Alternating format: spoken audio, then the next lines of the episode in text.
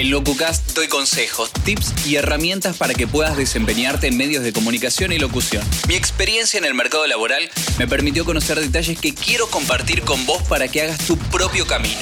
Soy Cristian Requelme y así empieza un nuevo episodio. Bienvenidos al episodio número 38 de LocuCast. Hoy para hablar de las características que tienen los boletines informativos esos informativos que sobre todo escuchamos en la radio AM, que se hacen cada media hora. Vamos a hablar de las características que tienen estos boletines informativos en cuanto a su texto y en cuanto a la parte de locución, por supuesto. Lo primero que quiero señalarte es que hay una diferencia entre los informativos que podés escuchar en la radio FM y los boletines que podés escuchar en la radio AM. En la radio FM, básicamente, cada uno tiene la línea artística que tiene la radio. ¿A qué me refiero con línea artística? Que va a llevar el ritmo, que va a llevar eh, los separadores que se pongan por parte de la radio, la cortina de fondo, va a estar vinculada a la estética, ¿sí? De la radio. Entonces, no hay una norma para hacer informativos de radio FM. En algunas son muy descontracturados, muy informales, la noticia tiene hasta un cierto comentario por parte del locutor que está al aire, cosa que no ocurre para nada en la radio AM, donde el informativo es meramente informativo, no hay opinión, no hay comentario por parte del locutor o de los locutores que pueden hacer el informativo. ¿Por qué te digo de los locutores? Porque podés escuchar en alguna radio AM que el informativo se haga a dos voces, es decir, con dos locutores, con dos locutoras, con un locutor y una locutora, la combinación que quieras. Eh, era más habitual hasta hace un tiempo esto de que haya dos voces para hacer el informativo. Ahora se suele escuchar mucho una sola voz haciéndolo. ¿A qué se debe esto? A una cuestión meramente presupuestaria. Entonces, en la FM va a depender mucho de la línea artística de la radio, que incluso no siempre es así en la misma radio, se puede ir modificando según el horario, según el mes, según la decisión que se quiera tomar en la FM.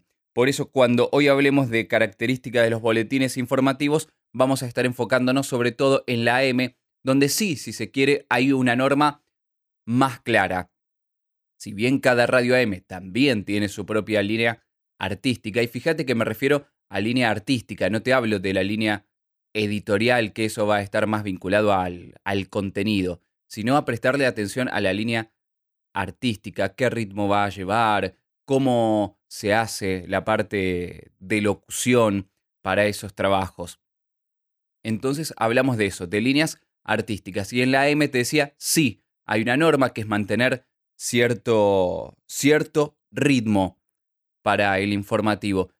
Te darás cuenta que es muy diferente a una publicidad que puedes escuchar en la radio, también hecha por un locutor, a un locutor presentándote una canción, sino que acá el ritmo es bastante más acelerado.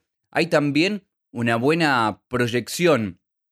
que es una buena proyección? Es tener el aire golpeando dentro de la boca en el lugar en el que tiene que pegar. La voz colocada en nuestra caja de resonancia en el lugar en el que tiene que estar. Solemos decir la voz ahí adelante. Se tiene que escuchar. Una buena proyección, entonces, se utiliza un tono un poco más imperativo, si se quiere, no es algo dulce el informativo, sino que es, acá vengo a traerte la verdad, acá está la información. Va por ese lado. Otra cuestión a tener en cuenta es el volumen, que es un poco más elevado que el que utilizamos habitualmente para hablar. Y además una articulación muy precisa, porque vamos rápido, porque traemos la información. Y te lo digo con mayúsculas, traemos la información. Entonces la articulación tiene que ser muy precisa para que se entienda cada una de las palabras. Esto en cuanto a la parte de locución del informativo de AM. Ritmo, proyección y articulación. Los textos también tienen características especiales. Y hablamos del texto del boletín informativo porque es justamente una tarea del locutor. En el informativo de AM, la redacción está a cargo del locutor. De hecho, el puesto se llama locutor-redactor. ¿Sí? En, en los tarifarios de la sal, si vas a hacer este trabajo, podés ver cuánto tenés que cobrar por el desempeño de locutor-redactor, que es lo que hace un locutor de boletines informativos en AM. Y acá el texto también tiene ciertas características. Te voy a mencionar las generales, que es el HTH, que escuchamos al principio. ¿Qué es el HTH si no estás familiarizado con este término? Es la hora, temperatura y humedad. De ahí cada inicial. HTH, hora, temperatura y humedad. ¿Y cómo se lee al aire el HTH? Hora 5, temperatura 15 grados, humedad 57%. Sencillo. ¿Sí? Hora, directamente, se le puede agregar. Es la hora 5, pero después sí, temperatura 15 grados, humedad 57%. No, la temperatura es de solo las palabras del HTH, eso es lo seguro, en todo caso. Hora 5, temperatura 15 grados, humedad 57%, sin agregar nada entre medio de eso. Si te entregan para hacer el informativo minutos más tarde, es la hora 5, 2 minutos. No, es la hora 5 y 2 minutos, es la hora 5 con 2 minutos, no. Directamente, hora 5, 2 minutos, como te decía, se le puede agregar ahí, en todo caso, es la hora, es una cierta licencia, es la hora. Tampoco se dice, atención, son las 5, 2 minutos. No, tengo que decir la palabra hora, porque justamente se trata de HTH, hora, temperatura y humedad. Repaso entonces para el HTH, hora 5, 2 minutos, temperatura 15 grados, humedad 57%. Y estamos acá en la parte de texto. Continuando con eso, suele tener la característica los informativos de que hay un título y dos bajadas. ¿Sí? El título lo tengo que destacar con mi tono de voz por encima de las otras dos bajadas. ¿Cómo lo destaco? Con un poco más de volumen, con un poco más de énfasis, pero que se note que una parte es el título y que otra parte es el desarrollo, si se quiere, de la información. Te voy a hacer una muestra de un informativo. Hora 5, 2 minutos, temperatura 15 grados, humedad 57%. Alberto Fernández anunciará el aumento de las jubilaciones. Incluirá un bono extra que beneficiará a cerca de 5 millones de personas. La mínima a partir de marzo será de 20.547 pesos.